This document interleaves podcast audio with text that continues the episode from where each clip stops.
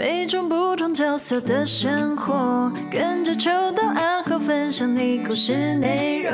下班放轻松，就在茶余饭后。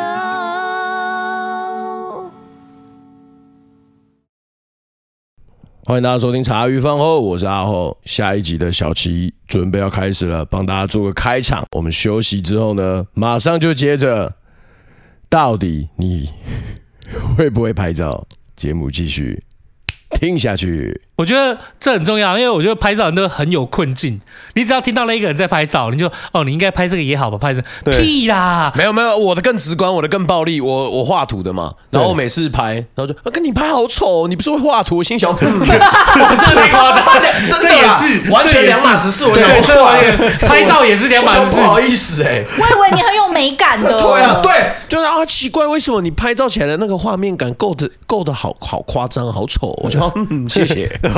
那那别人遇到我中文系就说：“哎、啊，你会不会写毛笔？”我说：“不会，没有。”中文系的耶。对啊，我随便讲个字，说这个字你认不认得？嗯、哦，对，中文系的最常遇到这种。我就想问说，那所以假设你今天读工程系的话，那我就问你说，那一零一你会不会盖？我前一阵看到一个梗图超智障，就是那个亲戚问你说你是学什么？哦，我学心理系。那我现在在想什么？我想，哇靠，心理感应就在骗我。不是，他有的是那种，就是问那种很很荒很。很那个就是很荒谬和直观，就很直观，那但是有荒谬到不知道怎么回答问题。嗯，例如说，好，我卖床嘛，对，然后结果我们最常遇到就是，那你觉得我睡什么样的床才好睡？谢谢，我也不是，不是啊，那你做保险哦，你一定很懂法律。哦，我只问，我觉得大家在职业上都会遇到很荒谬，对啊，而且你就觉得很好奇，是原来原来我们两个选总统都是一人一票哎。讲出来，对，找到，好奇怪。哎，所以回到那个房子，爸爸决定去贷款呐，贷款对。去做的时候，那时候就是去买陀螺仪吗？对，就是买那个设备，它叫 Cineflex，是一家加州的加州的公司。那呃，很多国外他们在拍像像那个《玩命关头》之类，他们在拍这种空拍的取景，都是拿他们的家的设备去拍。哦，因为它的设备就是它的主要目的，就是它可以在空中很稳定的去做拍摄。哦，对，我一直就想问说，那个陀螺仪是不是？就是是什么样作用哦？它就等于是一个可以稳定的设备。我不知道各位有没有看过很久以前冰室有个广告，是他拿一个机，然后在一直动那个机，然后那个机的头都不会动。嗯，就是你在上面，它一直晃，一直晃，一直晃，然后那个机的头都一直维持原点。它就类似的概念，就是你怎么晃，它镜头都可以维持在一个很稳定的状态。对，然后那时候他们，而且加上那时候他们的摄影器材做的算是蛮高端的，在两。前二零一零年左右的时候，他们就已经有出可以拍 Full HD 的摄影设备。那个时候，二零一零呢？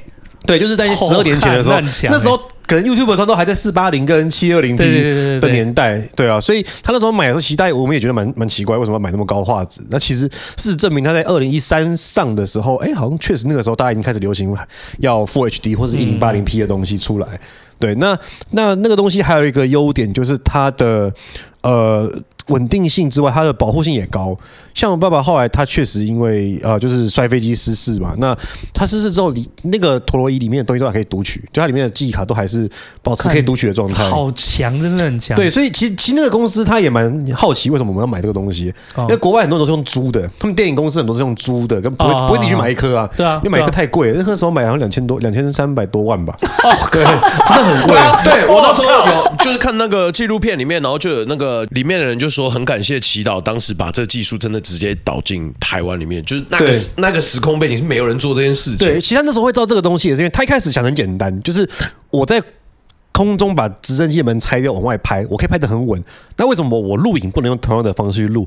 后来发现还真的不行，就是还是真的没办法用手持去录，真的是手持录会晃，对，狂晃，狂狂晃。然后他那时候知道这个东西，好像是因为那时候他跟德国西门子有合作，然后西门子拍广告就运了一颗这个球过来。然后拍，他就惊为天人，说这是什么东西？为什么拍的这么厉害？这什么黑科技？对，这是黑科技耶！画质又高，画质高，然后拍起来又稳，这是不可思议。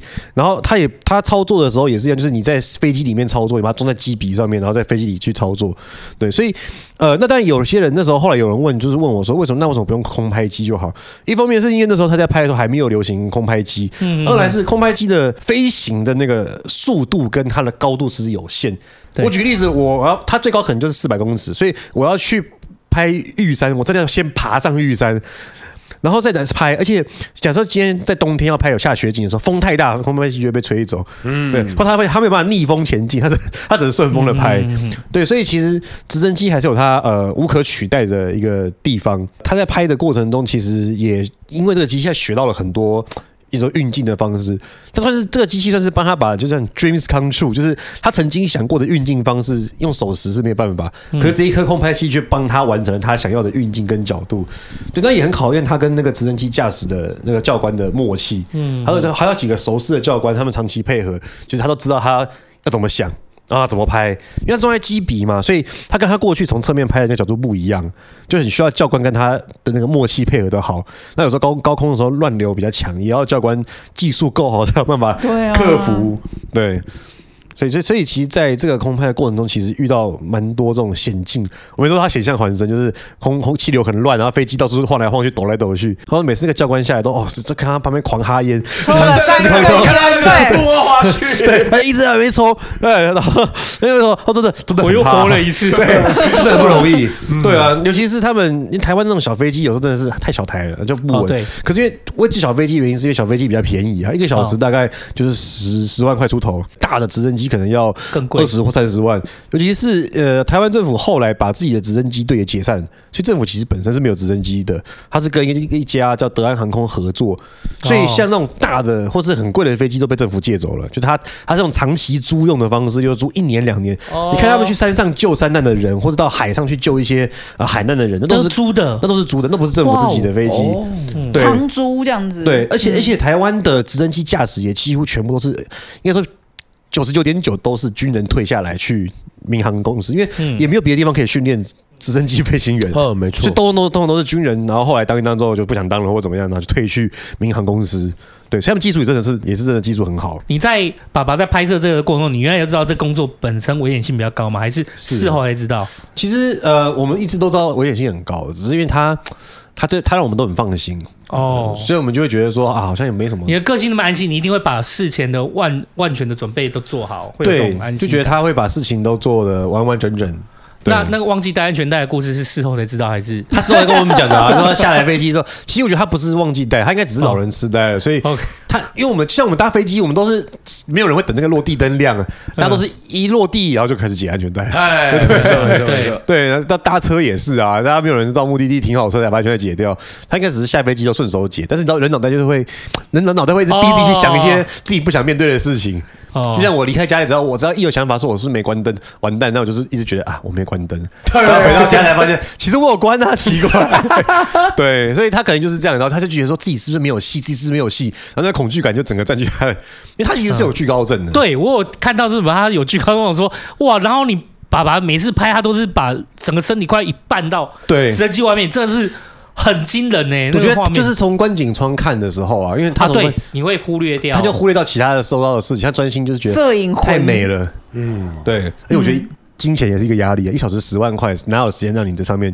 对，哪有人时间让你在上面丢毒？每一刻都非常重要。然后他说，第一次他上飞机的时候，因为他那个时那个年代也没有什么空拍的东西，嗯，就一九九零年代那时候也没有什么空拍，所以他第一次上去，他其实是很惊叹，就第一次用这种角度来看台湾，他觉得非常了不起。然后那时候他那时候还在，那时候其实还没解严，然后就是会有直升机上会有一个，就是不知道是哪个局来的一个军官在旁边盯着你。会告诉你哪边不能拍，哪边不能拍。他说本来很紧张啊，可是你要七嘴八舌，一下欧局长跟他讲说这边要拍，一下那个人说这边不能拍，那边不能拍。他说其实到后来就不紧张了，因为旁边有个拿着手枪站在旁边，然后一直跟你讲说这边不能拍，这边不能拍，这边不能拍。对，然后有一次看到欧局长跟那个那个保安官大吵，说说你就不让我拍，那那你干嘛？那你干嘛要要我去盖高高速公路呢？这个也不能拍，那个也不能拍，那你来拍好了。嗯我在来拍，在上面吵起来，突然我，你知道吗？默默拿着相机在旁边，想说你们 你们对啊，因为 欧欧局长人很好，可是他他是一个很照顾自己属下的人，所以他就觉得说，我爸这样很无辜啊，他哪边拍都被你这样念，他就跟那个那个，包括国安局还哪边来的，说你让你自己那你自己来拍。我跟我爸讲说，那你你们担心他们真的开枪或干嘛？他说不会，然后开枪大家就一起下去了。这倒也是，对，那怎么可能？他只是摆好看的而已啦。然后只是以前台湾很敏感，就到处都会有军事设施或是。基基地，然后不能不能入境这样。所以一直到后来，我们现在也是，我们现在整理他的照片，我们都先看能不能上架。有些照片是不能上架，嗯，你说有有几张拍到那个，然后是九如还是九鹏那个飞弹基地在屏东那边，那就不能上。我们说哇，这张拍超漂亮的，不行，那不能上啊，好吧，啊、就默默把它收起来。嗯，对。那你说之后还会上城市的？那城市的会，你说那种他那个画质那么高，会放大以后看到一些很很北烂的事情？哎、欸，我们会尽量。就是不会用这种围观的方式去看，是我好想，对不起，没有没有没有，别搞会，对，一定会，就像 Google 街景一样，对对啊。然后我觉得他拍到城市有个很有趣的地方是，原来以前应该说丑嘛，也是他就是很光秃秃，什么都没有。对，可你要说他他丑好像也没有，也不至于啊。对，然后他有时候会真的会记录到像你讲有些尴尬的瞬间，例如说那时候他要拍有有一张是圆山饭店，然后顶是黑的，我这种去查一下，哦，原来圆山饭店失过火，整个屋顶整个屋顶烧掉。我想说为什么上面这样？为什么圆山饭店上面顶不见？然后。很黑黑，对，然后或者是他拍到好像是，哎，知道是国父纪念馆还是北车的车顶吧？那上面有一些很奇怪的图案或什么之类的，嗯，原来有这种东西哦，我都不知道。对啊，所以就蛮有趣的。甚至他拍有些地有些地方，他台北是带着总统府没，哎，没有特别去拍吧？总统府因为那时候不能拍，不能飞，但是拍 A 零一是有。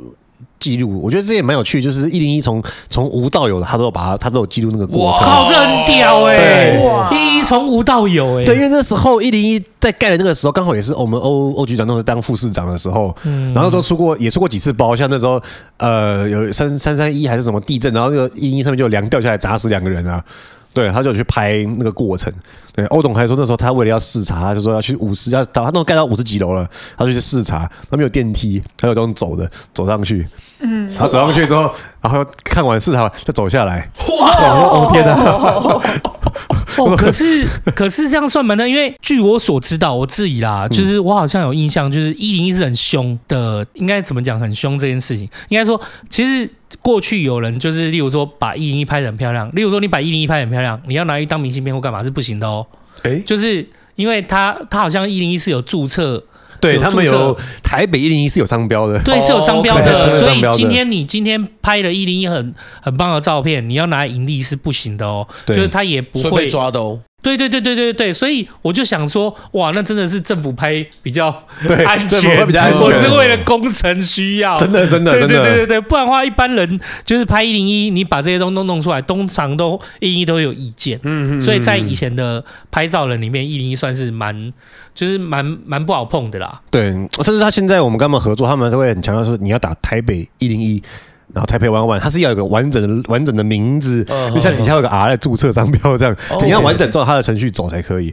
对，但是一零一跟我爸爸感情算蛮好，就是我们也长期配合。然后最近前阵子他也有让我们在里面放展览。就后来他们那个、欸、对，放一楼放展览，然后他们五楼有一个很大的 LED 荧幕，也让我们放影片这样。对，我觉得重视自己的品牌是一件好事啦。是，就是我说凶，但是其实我们用另外一个角度来看，一间公司本来就要很重视自己的品牌，所以他做这些前期的做这些前期的规划，我觉得个人是很佩服的。嗯，就是你说注册商标，我跟你讲，很多人都不不太。知道注册商标就是这类似这种的概念。我我我讲直观一点，例如说，我我们这呃我们的教主这百灵果嘛，它其实百灵果它的商标也是很后面才注册的哦。就我们茶余饭后是有注册的哦。对对，我们最一开始就注册。我们最一开始就说，就是就有些人他会知道，就是有些事可以做。我觉得爸爸也很厉害，因为他在那一个年代他就买了。两千万的陀螺仪，对，不用买，用租的。然后我记得啦，就是在那个年代，是摄影拍照设备跑得比我们的荧幕还要快的年代。对啊，没错。因为我们现我们那个时候啊是这样子，就是我的拍照去拿出来或者摄影拿出来画素是画质是可以很好的，但有一个最大的弱点，我荧幕跑不出来，荧幕没有那个解析度。嗯 Okay. 所以在那个年代，就是说，你其实有一派的人，你可以用很简单的设备去拍成一部电影，OK 的。可是你会看到有些电影，为什么它变成它现在要重新翻出来看，可是它的画质那么好？为什么？因为它在那个年代用的已经是四 K 等级的。拍照去拍了，只是说在当时的电影院，在当时我们家里电电视荧幕，它就是显现不出来那画质。所以今天画质一旦高了，它可以再重新再高画质一样的概念，就是底片的画质其实可以到非常非常的高。对，只是哎，那就像讲当初的冲洗的技术，或是我当时用的照片够不够好？对，那如果当时的照片用的够好，其实现在都可以重新的再把它重新的复刻出来。那但是刚才也提到一点，就是我们对于商标这件事情，其实台湾人。一直到这几年才比较有这种商标或者制裁权的观念。对对对，早期都会那种啊，借我用一下不会怎么样。嗯，对我爸以前有个故事啊，那时候他。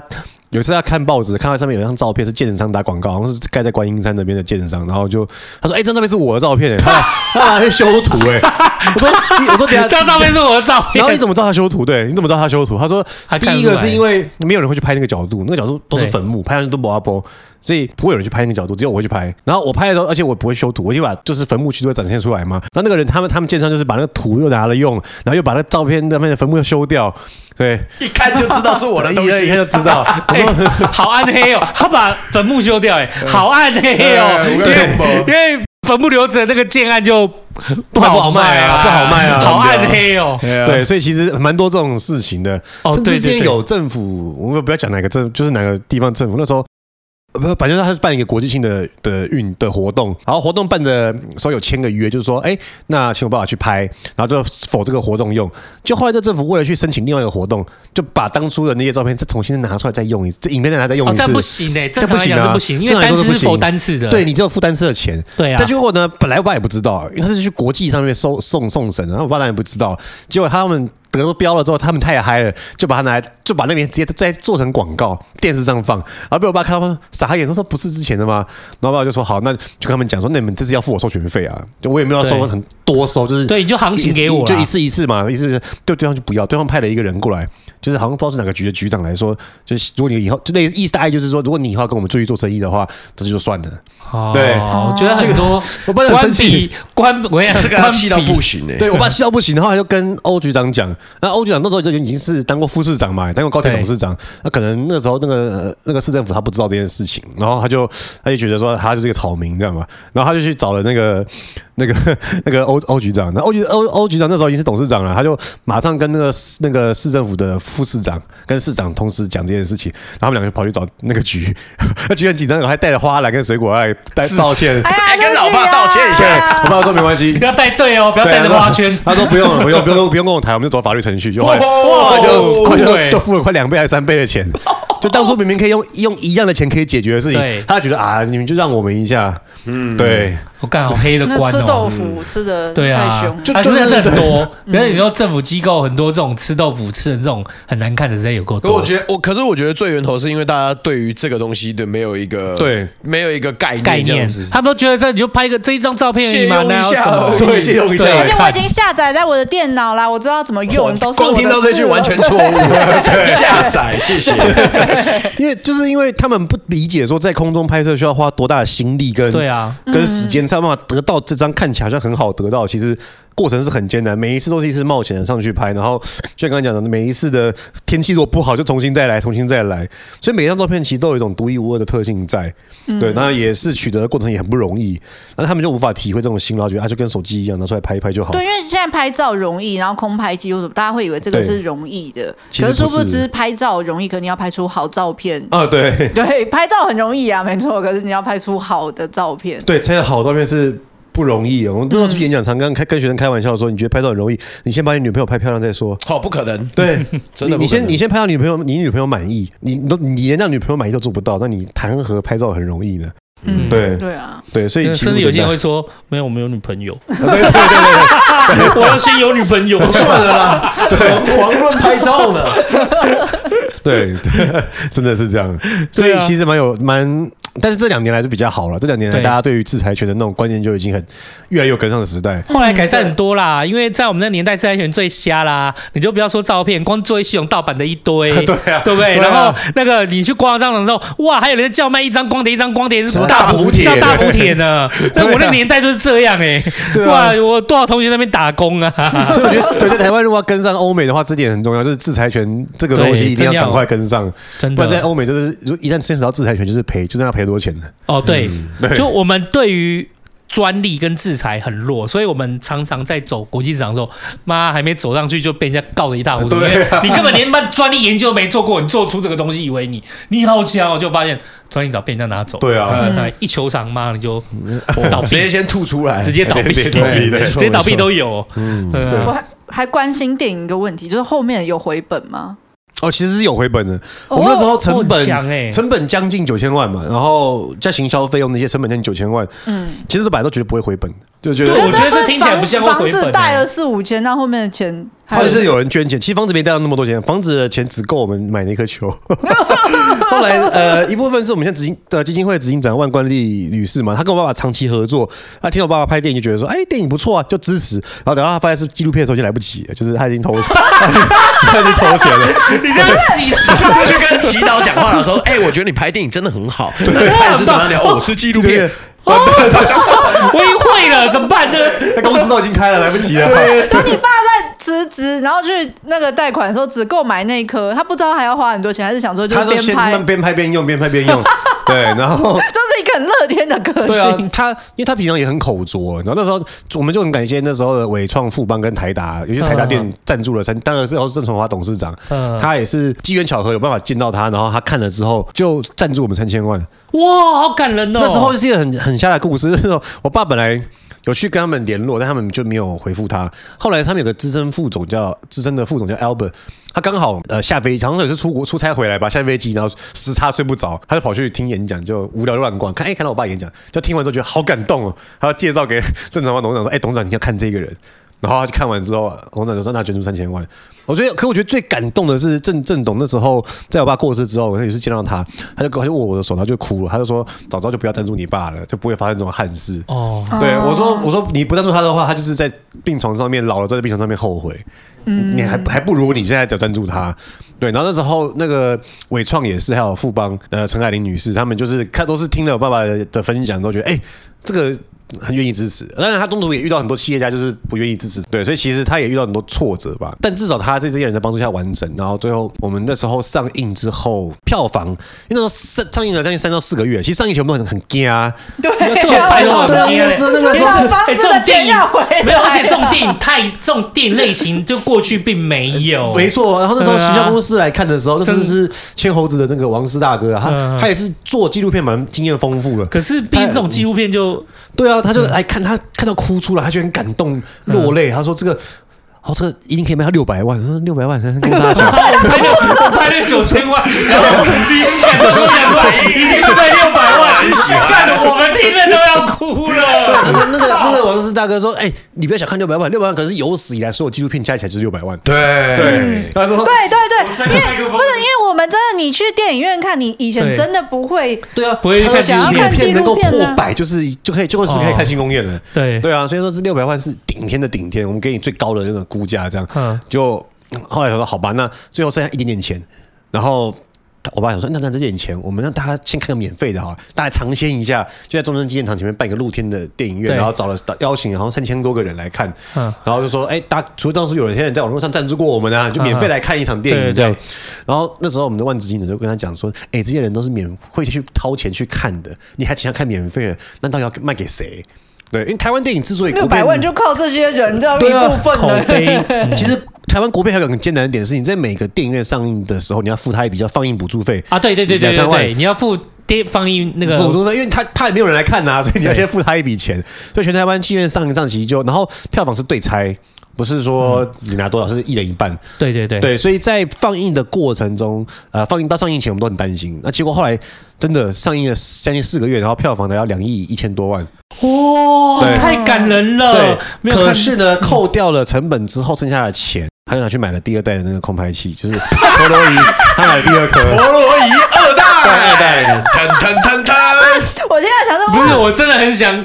我真的很想拿大师兄的书出来，比悲伤更悲伤。对，那时候，而且最好，我都听他们讲，最好笑的是那个对方那个 Cineflex 公司啊，他就他知道这件事，他知道后说我爸爸拿去拍纪录片，然后他也他也他也看了，他也看了看台湾之后，他们也觉得很感动，所以他们是美国人，他就觉得哎、欸、很感动，所以他的第二颗球他要给我们打折，第二颗球好像买一千八百万嘛，哇，比比第一颗便宜。对，但是他们也觉得很傻眼，说怎么会有人拿出这个东西去拍纪录片呢？而且是个人去哦，对对对，个人买，也不是一间公司或者是一间电影。可是你爸的心脏真的。很大颗哎，对，很大颗，一般人不会这样赌。嗯，对。但他之所以买第二代，他是说他是不得已的，因为前一颗拍 Full HD 嘛，他下一颗要买可以拍到六 K 的。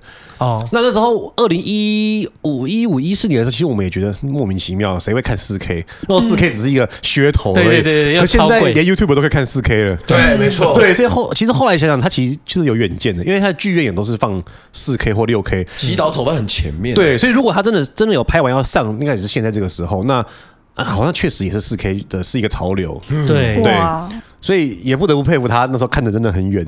嗯，对，然后对自己影像有这个坚持吧，所以严格来说，我们也没有，因为我说听到票房两亿的时候，我想说，哇，就当当齐公子，再也不用工作了，对对对，已经变成当齐公子，再也不用工作了，耶，对，耶，对，结果我齐公子的愿望又变成一颗球了，哦，原来要对拆啊，而且才大学。对，听到两亿都要差点要直接办休学。对啊，我说读什么书啊？好吧，太好了吧？对啊，对对对对。所以我就觉得这个啊，对，真的是真的是觉得哎，好动心的两亿，可是后来发现没有，实际上拿到最后手头上的钱就是把房贷还掉而已。对，然后又去买一颗球，又去买了一颗球。对对，所以。可是因为他就觉得说，反正是对于自己的的作品，我就知道你们做床垫，就是要每一个自己的产品都要有一个把关，然后他要对对对对，他很有自信的推出去。对对对，对他对他来说，他也认为影像东西不能妥协，能够拍四 K 就要拍四 K，不能妥协说我拍个啊 Full HD 然后糊弄大家这样。嗯，对，所以其实我也蛮佩服他这个这个坚持。可是通常这个坚持，他必须要一个关，他他他对这份工作，他既然有办法到就是为自己投注那么大心意，然后房贷啊或者在买球，对，他是对这份工作，你觉得？就你有印象讲，他常常在讲这份工作，他的观点是什么？因为他演讲，他不是他可能要，他是讲什么？就是他怎么样用他的视角来诠诠释，嗯，空拍这件事情的意义。就觉得刚开始很简单的想法，就是啊，反正我们照片拍的很好看，然后分享给别人看。对，就是我看到很好看的东西，我就跟大家做分享。对，可是拍越到越后面，越发现事情越来越不对。对，就是呃，他一开始都只拍漂亮的照片，在早期的时候，可是他发现。要避开丑的地方越来越难，就是越来越多地方被开垦、被破坏。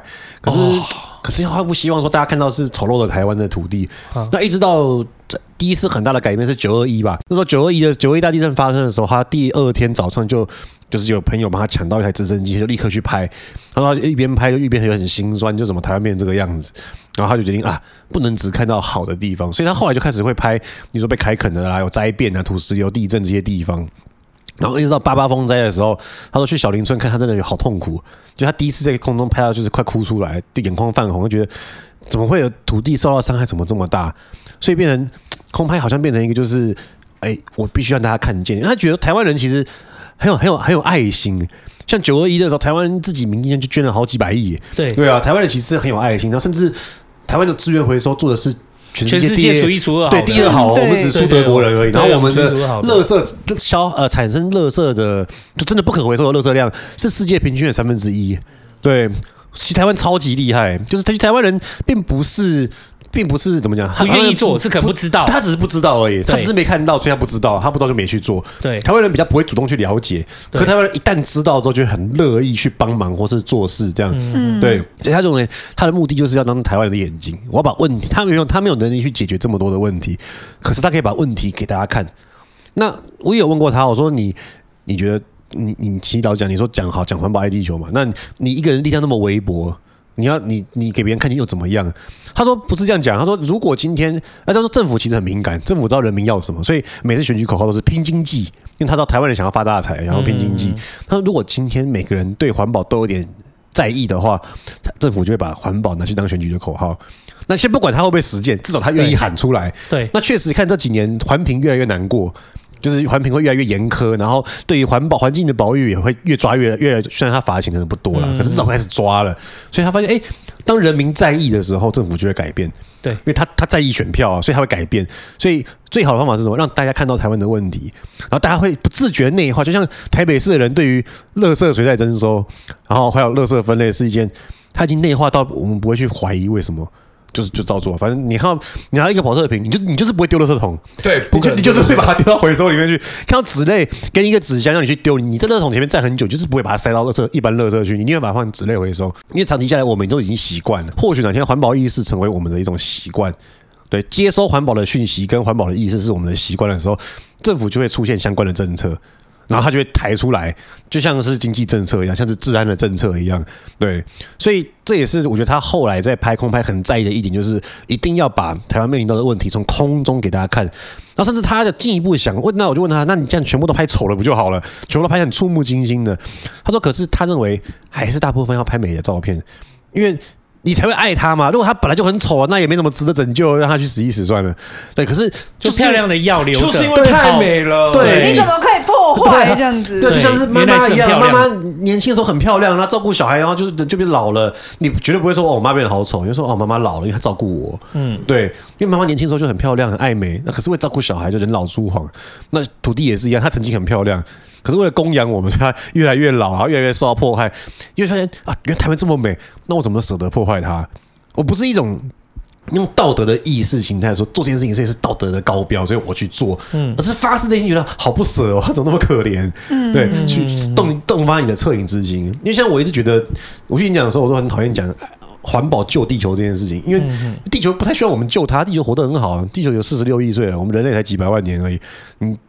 就像是一个国幼稚园小孩说，我要养家照顾爸妈，那是多么不切实际的一件事情。嗯，所以地球不需要我们救啊，那谁要需要救？我们要救自己。环保就跟把房间整理干净一样，它是一个你你就是应该要去做，因为你不把房间整理干净，你就会产生蟑螂跟蚂蚁，你就活得很不快乐，然后你就生病，哦、空气很糟，你就开始生病，你也舍不，你也不会愿意把别人照到你家来，因为很丢脸，然后环境很乱。人对于美跟干净，还有整齐跟秩序是有有一种天性的追求，嗯，就大家就是喜欢把床弄得干干净净的，把房间弄得干干净净的，即使不是你来整理，叫你叫你妈来整理，你也希望它是很干净的，对，所以那环境不是也是一样吗？那甚至我们会希望隔壁房间的人也弄干净，就像你的室友，如果你室友很脏，那你弄得再干净也没有用，他的蚂蚁就是跑过来，他当然就是跑过来，所以我一直觉得对于呃环保的要求是一种。这是一种人性，其实环保是人性，因为我们要拯救自己嘛，我们不希望自己地球乱七八糟，然后地球到最后发烧了，人类就被它去除掉了，那多可惜，对啊，所以环保其实是一种拯救自己，然后同时反映出我们对于美的一种追求。嗯，也是就是对于就是我们怎么样爱惜我们自己的生活的一个概念，它是一种态度，对啊，对一种态度啊。那大家都希望自己的另外一半或者自己的朋友们都是干干净净、很体面的。那但我们对环境也是一样，环境也希望它是干干净净、很体面的。嗯，现在真的是有真的会改变啊！就是像我们，我最近就是我住的地方，最近就是有遇到，就是他们好像公那个公园好像原来不是公园云地，他只是突然他只是先暂时然后盖成公园，然后现在要撤掉就。很多人会抗议啊，就是可能他怕撤掉了，变盖成商场或盖成建筑物，可是他们就觉得这公园很重要，就是大家为了想要把这个留下来，不不再一次说，OK，你你盖了一个商场，我买东西很方便，不，我们想要留下公园，有有绿树，那有孩子可以玩的地方，有可以跑步的地方，对，我觉得这个就是你的生活啊，就是你的生活里面，如果在一个一个童话剧里面，就是全部都是。对，就是全部绿，就有一个一定的绿覆盖率，是多舒服一件事情啊！对，那如果全部建筑物干嘛？每个人每个人每天都把那个每个人每天都把客厅的那一面大落地窗关起来，对啊，关在鸟笼里面生活一样，就不是也是很没有道理？对啊。嗯对，所以我觉得这也是你刚刚讲到很重点，就台湾人，因为这几年环保意识抬头，代表台湾人已经摆脱了很久以前还在那种求吃饱跟求 CP 值的年代。对对对对，他已经开始进入到要求会要求生活品质。对对，所以为什么欧美对于环保这件事情那么在乎？其实不是他们多高的上是，因为他们比我们先提前先。摆脱了，还在那个那个马斯洛金字塔底下，对，他们还已经摆脱了，还吃饱穿暖了，他们要朝更高阶的地方去去追求了。嗯，对，那我觉得台湾人也是。那你原来，我记得那时候就是我看你在其他讲说，就是你原来在车外后来为什么会决定回到基金会上班干嘛的？呃，其实主要也是呃意识到，应该说开始当老师的时候就对。其实对教书是蛮有兴趣的，可是后来教教觉得啊，有点有点有点腻了。你教几年？四年，刚好带带完一轮这样。嗯，我觉得哎有点腻，然后学生跟我越来越差越，就是跟我那个以前的时候差越来越多了。对，然后后来去有段时间去卖车嘛，就觉得很快乐，那简直就是最快乐的时光之一。而而且我也听得出来你很爱车啦。对，我是很爱老车的人呢，就是很爱古董车跟老车，所以我对车子很有兴趣。嗯，对。那可是一直。心里对于爸爸的东西就一直有一个疙瘩在，因为我还是不管我当老师还是我在卖车，我都还是会利用工作之余要去呃参加演讲的演讲的活动，或者去学校演讲，或者去企业演讲去分享。对，那这件事情就一直卡在心里面。我觉得，呃，人在做工作，大部分的人这样讲，大部分的人他一辈子都在做工作。嗯，所以我讲他蛮不幸的，因为他一辈子是一直很痛苦，一直做一件他不喜欢的事情，可是他赚钱。嗯，对对。那少数的人他很他很幸运呢，因为他做的事情就是他有兴趣的，他把兴趣当工作。对，或许他因此要另外找一个兴趣来，但他至少他做的事情是快乐的，对，然后是结合他的专长，这种就很幸运。但还有一群人就是，呃，不知道算幸运还是不幸，就是有些事情他无关乎兴趣或工作，而是他不做就睡不着。那对我来说，哦、爸爸的事情就是，就我也不能敢说我很有兴趣，或者我很有热忱，啊、可是我不做我就觉得很怪，哦、我觉得睡不着，哦、我觉得寝食难安，对，就像照顾小孩一样啊。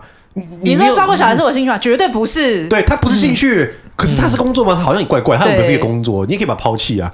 对，嗯、可是不对，小孩过得不好，我心里就过得不好。嗯，对，即使我心里再厌恶，说我要去帮他做什么事情。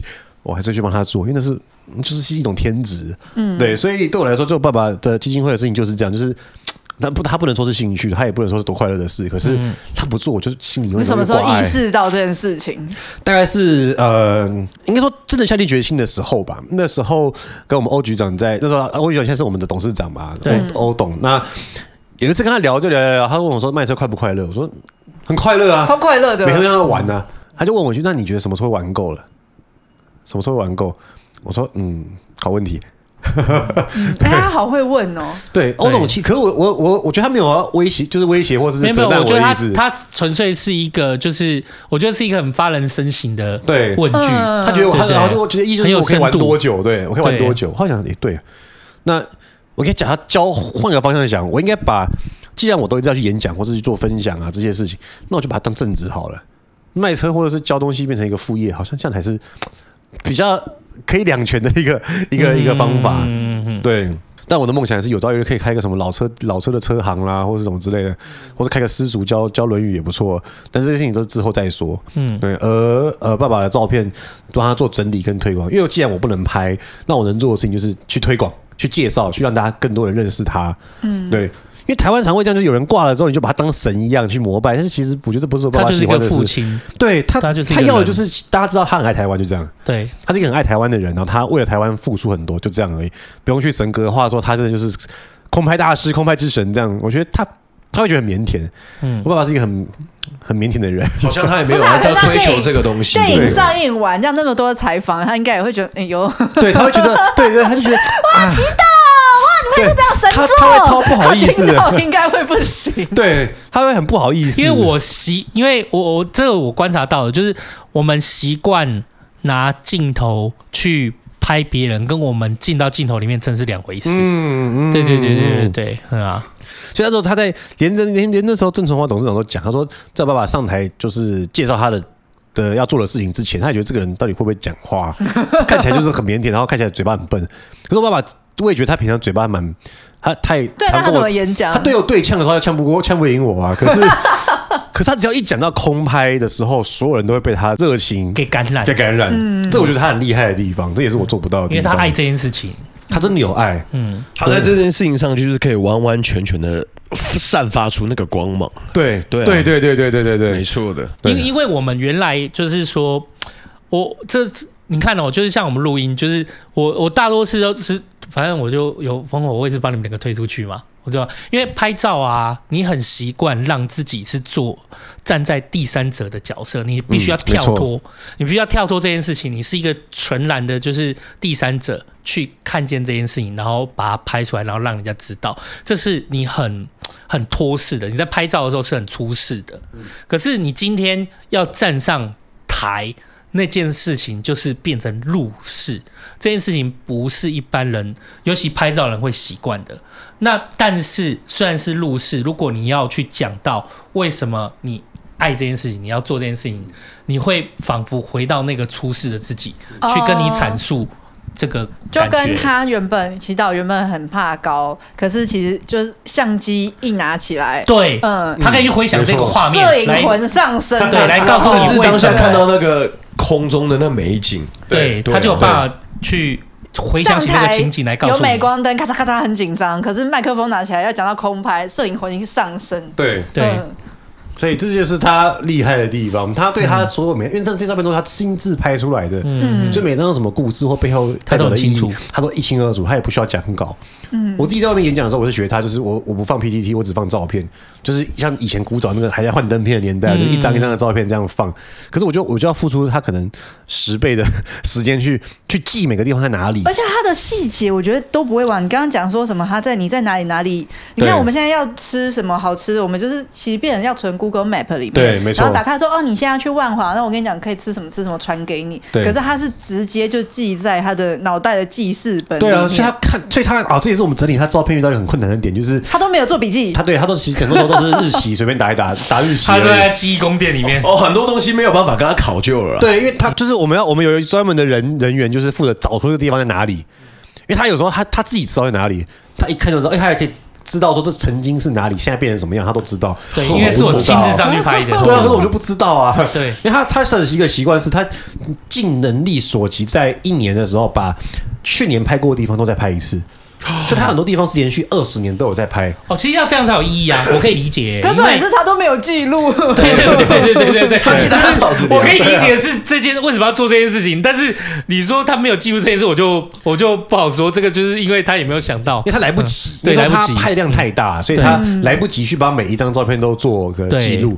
然后他自己也会脑袋中自己有个固定的路线，所以哪怕他真的忘了，他也可以去想哦，那那那一个月我大概拍了哪些哪些地方，那我的路线大概是怎么走，所以这张照片应该是对应到。路线的哪个点？对，他有一个自己的逻辑啊，对，他有自己的逻辑。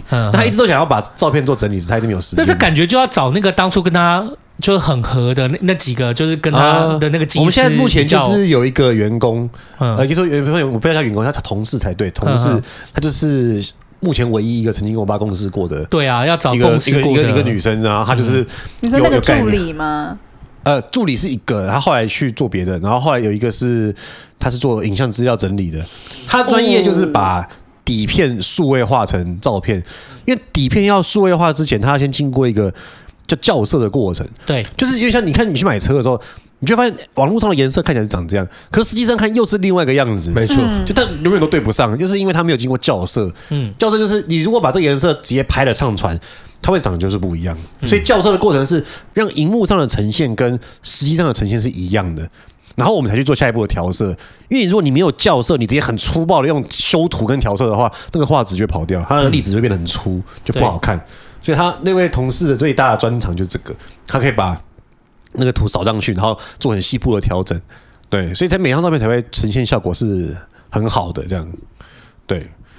那真的是一门很大功课哎，就是有那么多有那么多照片要整理，应该要整理吗？我记得那时候去展区，就是我看完那个纪录片，然后出来之后，不就是跟着大家对，然后尤其是那个小齐带着我们走过那个长，就是那个走廊，然后是有每一个不同的照片，对，然后它角度不是会越来越出来吗？对对对，我觉得大家真的可以在十一月之前真的去看一次，然后那时候就是我我对你的讲解说很就是。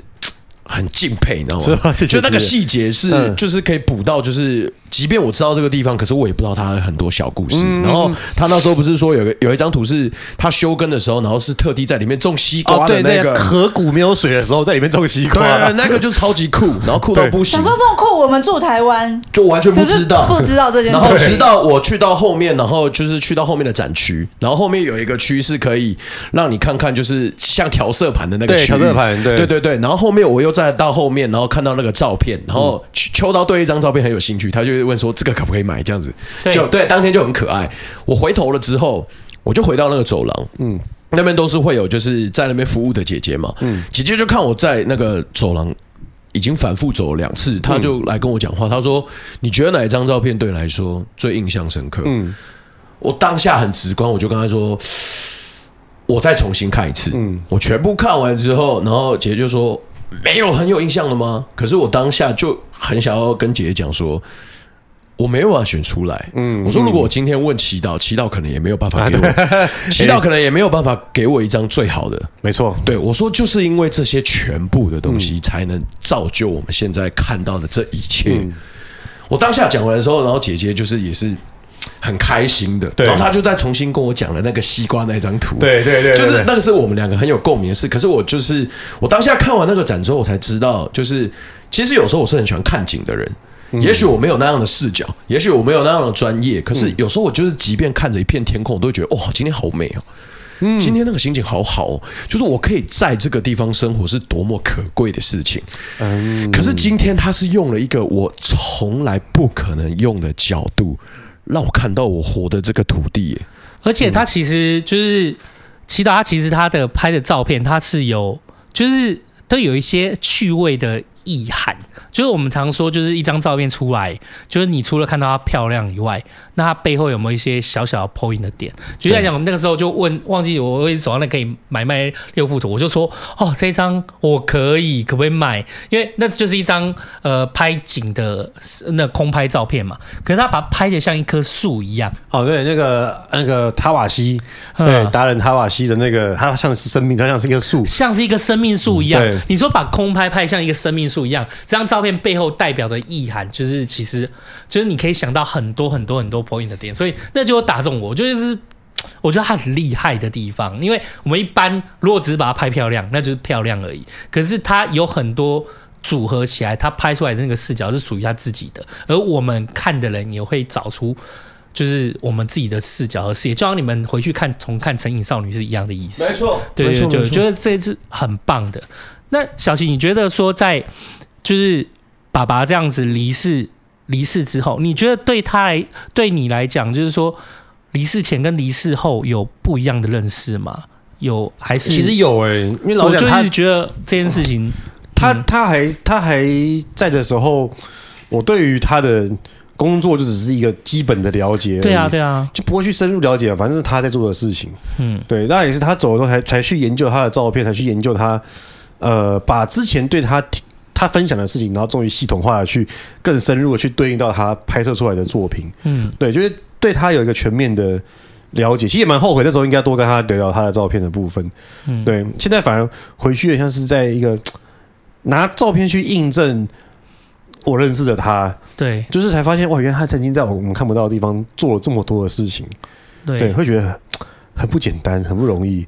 而且我想到，我那时候其实我看到很震惊的，就是那一个陀螺仪啊，嗯，就是那个陀螺仪，它就被镶在那个对，在在展区里面有、那个，在展区它被镶在玻璃里面，然后就是湿湿的。那我就想说，哦，我是小齐的话，就是我知道这些事情，然后我再回来，每天就是我会看到，哎、欸，这个就是那个我爸爸，就是当时陪伴爸爸，陪伴爸爸，就是一直到离开的陀螺仪。我我心里面每次看到，我可能就是都会觉得。我不知道，就有一种很很不知道怎么描述的感觉。可、嗯、是我觉得还好，还好我们读一个就没什么用的中文系，就是对 他中文系在赚钱上真的没什么用，可他在安顿身心上我觉得蛮有用，就是读很多老庄的东西，其实可以更看得开。嗯，就对我来说，我我开始会觉得说啊，陀螺看到陀螺仪觉得很难过，可是后来发现我不会难过，我会很感谢他，我每次看到他都感谢是这个陀螺仪，因为他陪我爸爸到人生最后一刻，对我没有办法像这个陀螺一样去保存我爸爸。拍照的过程，或是他记录他所所记录的一切，他就像是我爸一个工作伙伴。对，然后他陪着父亲到人生的最后一刻，他都尽忠职守的把影像留存下来。对，他还有留下来。对，所以每次看到他，我都觉得很感谢。说，哎呀，如果是我摔下来的话，我也再见了，我也不用想。可是，对他摔下来，他却尽了他的责任。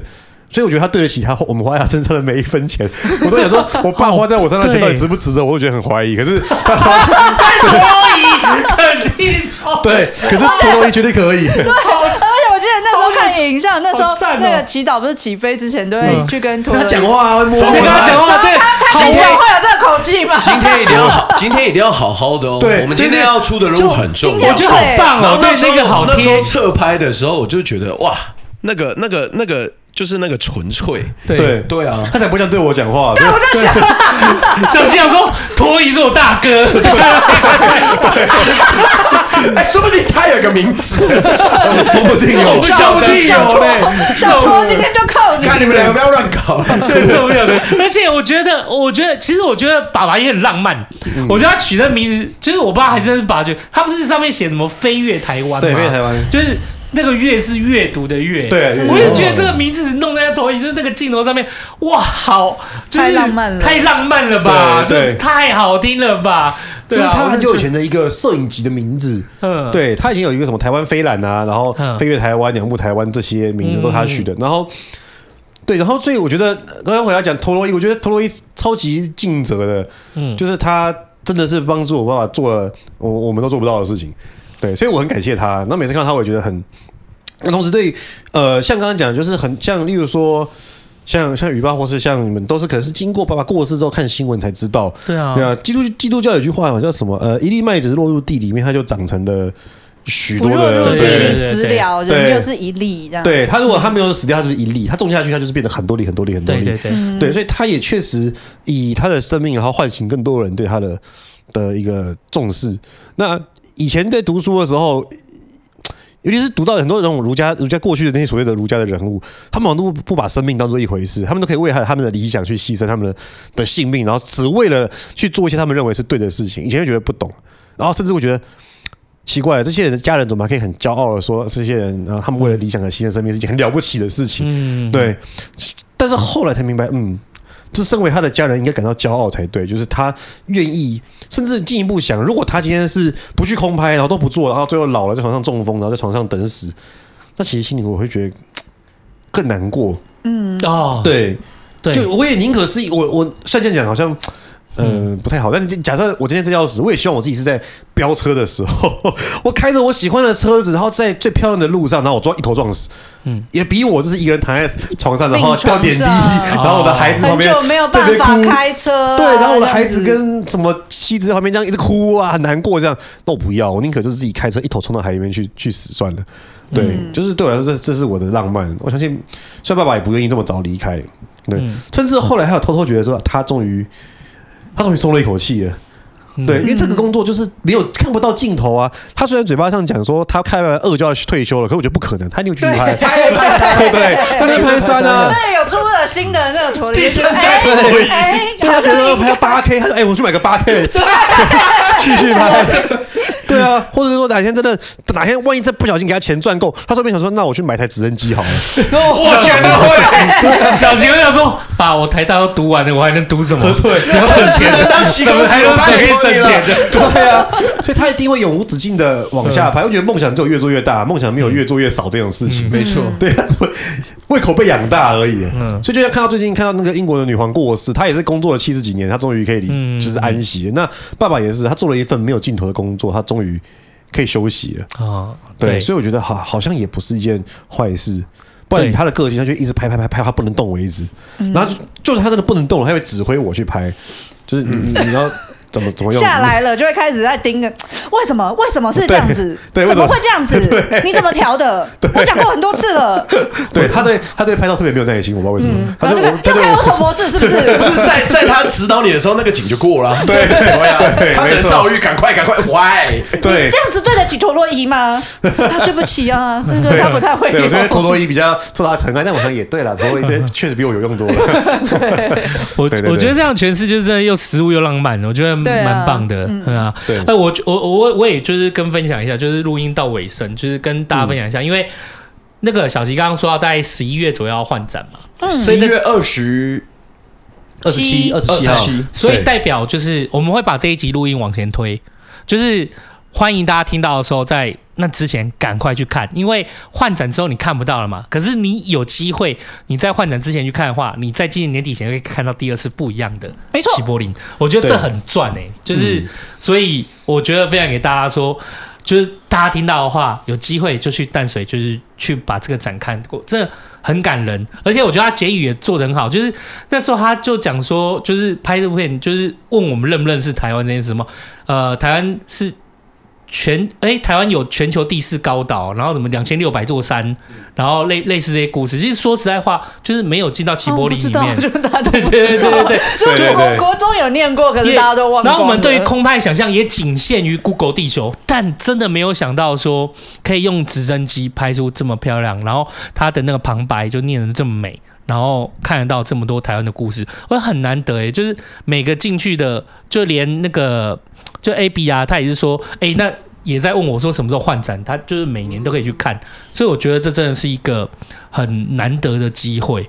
啊，因为你终其一生你都不可能坐上直升机去拍电视啊，对，对啊，我觉得你你以这个角度去看，花这个票钱去好好看它，我觉得很棒哎。那小朋友也很棒，他可以用不同的角度看到哎不一样的景色哎。对，没错没错，超实惠。我记得在纪录片前面，我刚才也不是前面有讲说，我大概在前两分钟、嗯、我就有点就是感动，就是可是其实好像不是。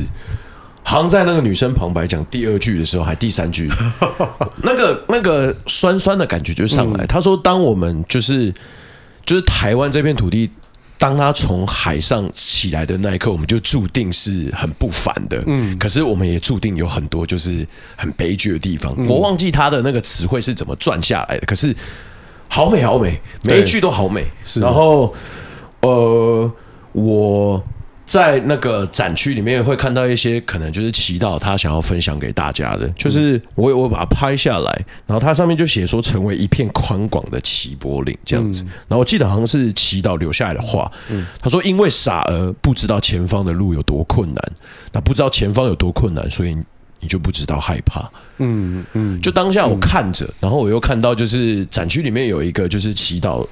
对，由上往下拍的，对，由上往下拍，他刚好就是在他的工作伙伴那个陀螺仪的旁边这样子，然后旁边放了好多大大小小东西，真的诚心推荐大家去看。我觉得你真的不需要带着什么样的视角去说啊，我到底懂不懂拍照？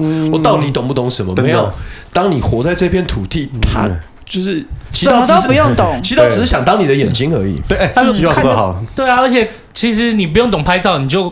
看也看得懂，他真的只是想当你的眼睛而已。对，说得好。对，只是你平时真的没有那个机会可以用这个角度看诶。嗯，这是多么可惜的一件事情，是，真的是很可惜的一件事情。然后我觉得也是随着，就我们刚刚也有谈谈到环保的议题或什么，这些东西都会慢慢的内化成我们的。像我们这一代，可能对于自然这件事情，对有些人可能会特别的深入去研究，有些人则不会。可能每个人关心的议题不同，可是我觉得我小时候也刚好就是受爸爸喜欢动物跟自然的影响，我们都一起看《动物星球》或《国家地理》，所以就是在这一块上面，我觉得那是我跟我爸爸也一个小小的默契。所以我在有些时候的时候，我会偷偷去观察一些生物，甚至我叫出来，我朋友都超意外。他说：“看你不是就都市仔吗？你怎么会知道这只虫叫什么？”我就说：“哦，那是因为我爸以前去爬山的时候他会讲。”所以，我这一次去到那个展区的时候，我就觉得，哇，还好有来。我觉得他真的还好有来。我我觉得就是跟也跟饭友们分享一下，其实就讲一个最务实的，哎，带小朋友真的很好去啊。我讲实在话，就是首先就是那里面冷气真的蛮凉的啦。有有。还有还有第二件事情呢，还有第二件事情就是那个我要发表。其实你要说在一个展场里面呢、啊，就我觉得齐柏林的展场这件事，我觉得很。很亲切，他没有限制拍照哦，对，没错，对对对，你要知道，我们去很多哦，对对对，看什么展都会，呃，那个不能拍，那个不能拍，那个不能拍。可是齐柏林他是希望大家都可以看见这些景色，你把它带走也没关系，你就可以看在里面看到这样的一个细节啊。所以他不忌讳大家拍照，然后它里面有一张就是超可爱，就是那个就是小齐爸爸就是在直升机往下的那个那个墙壁，看那张墙壁超好拍的啊！你一群家人超帅的，对啊，来你看。哦，好可爱哦！对啊，我们好可爱哦，很好拍啊。对啊，我也有拍，我那天有拍。对对对，而且而且我那天在拍的时候，更可爱的是那个展场的姐姐就说：“哎，要不要我帮你跟祈祷拍一张？”我说：“没关系，我想要留下祈祷帅气的样子。”我就在那边自己拍了很久。看我眼神，就他就说：“哎，要不要帮你跟小朋友拍照？”我说。不用，没有你小朋友在忙着用树，他们很忙，不想理我。我们获得不一样，像我，那我原来也在拍，可是那个姐，因为他会这样问你们，可是你们最后没有嘛？就是，可是我就是回应他的，因为他就说，你就这样拍啊！我跟你讲哦，很多人呐都会到那个祈祷那镜头下面去窝在那边哦，然后像是祈祷帮你们拍照，像祈祷帮你们拍照一样。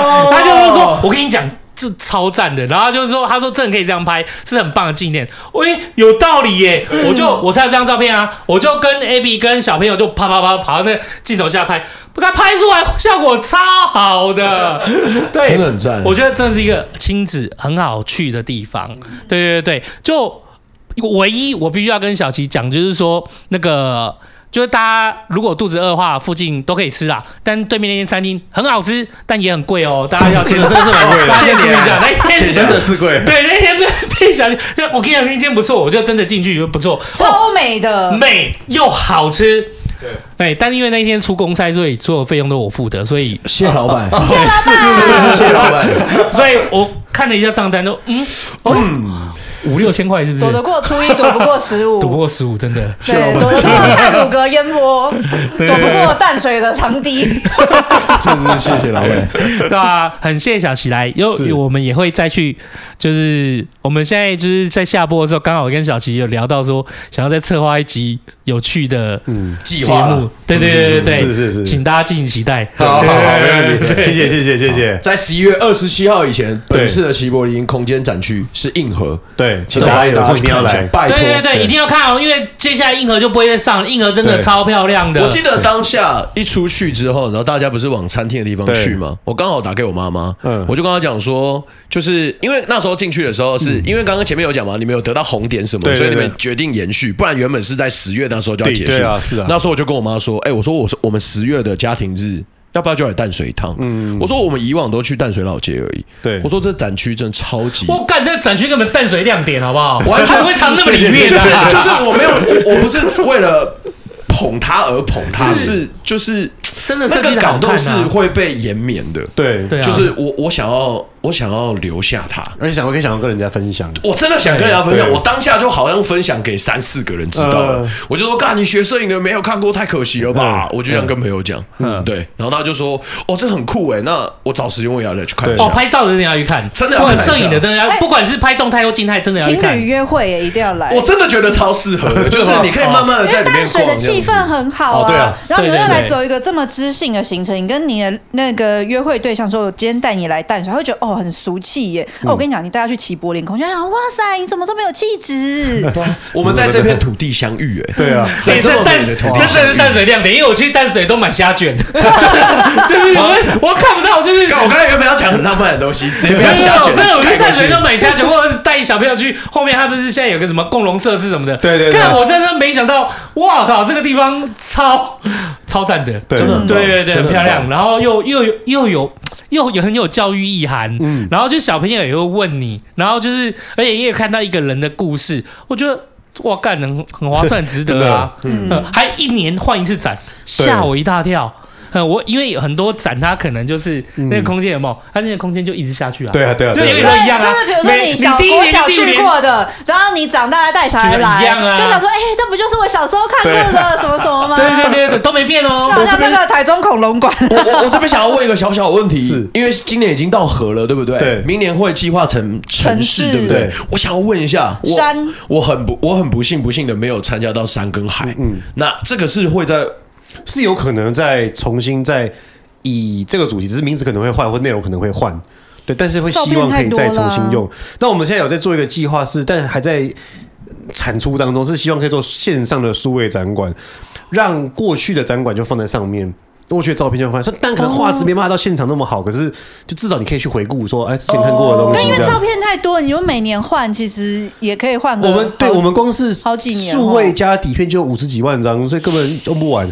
我们可以用非常非常，而且不同跨不同年代有太多。说这这用到小琪换床了，然后下一代的 哇，你还可以收回来，你蛮屌的。不是我的意思是说，哇，这个这这个数量，对，这个数量真的是大到这个度。而且因为其实我觉得，以它比如说以城市来讲，比如说它光台北，不用说台北淡水，可能它就够它一次的展。哦对对，是啊，是二十年前的东西，是啊是啊是啊，嗯嗯嗯，对，真的是这样。哦，那真的我没有办法，就是。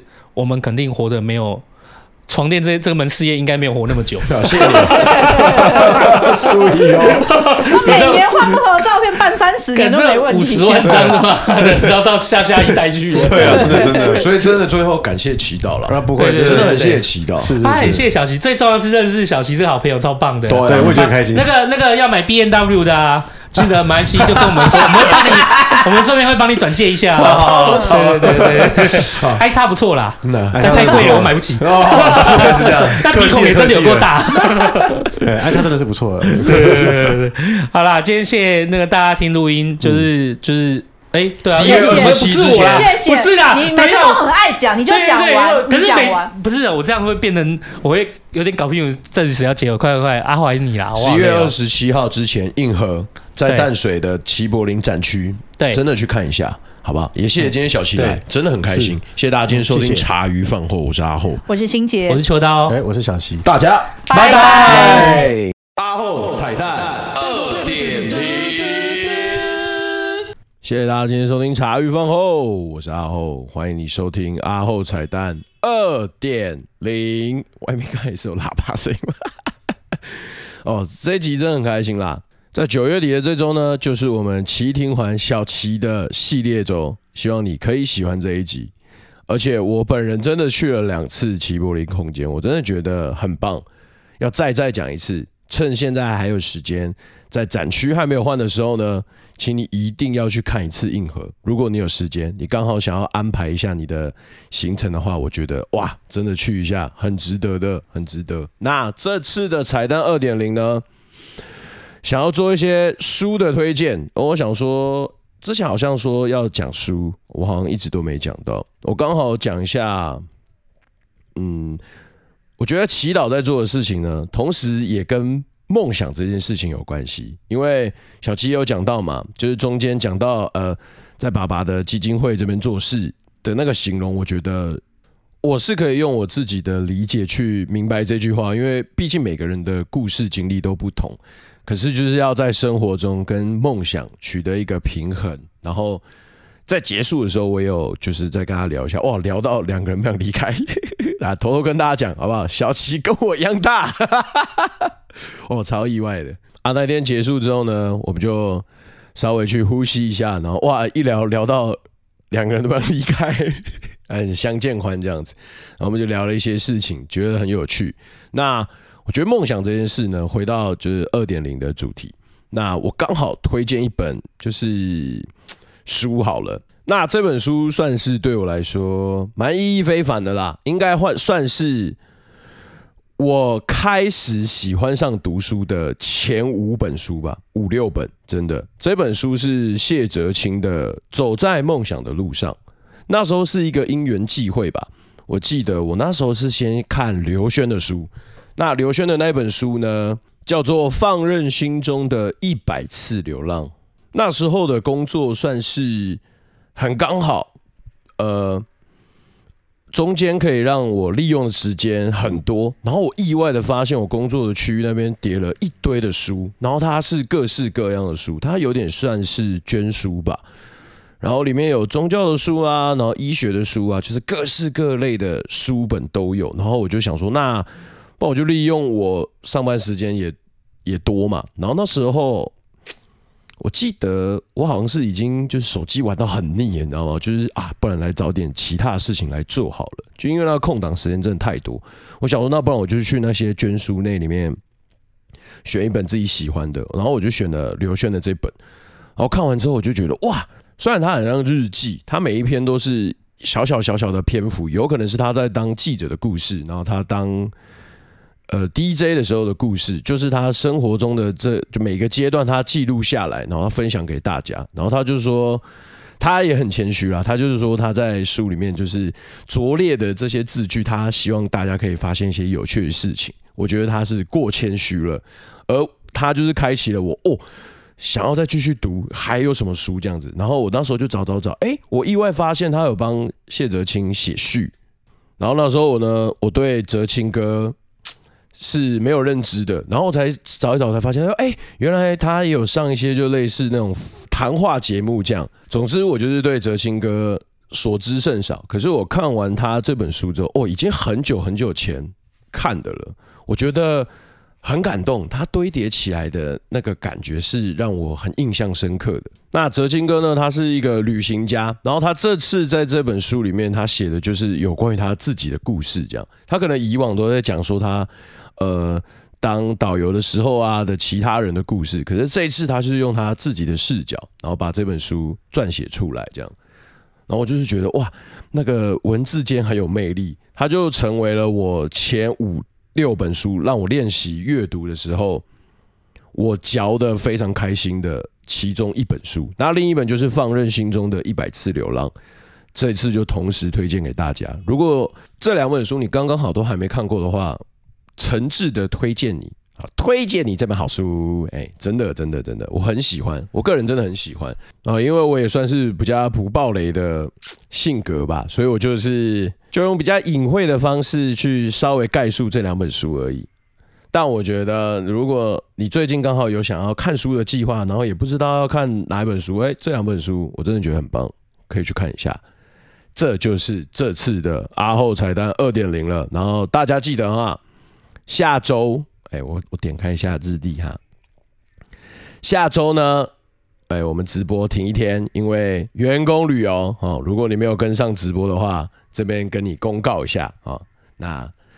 下礼拜的正集一样都还是会准时的上线，希望你可以喜欢这集啦。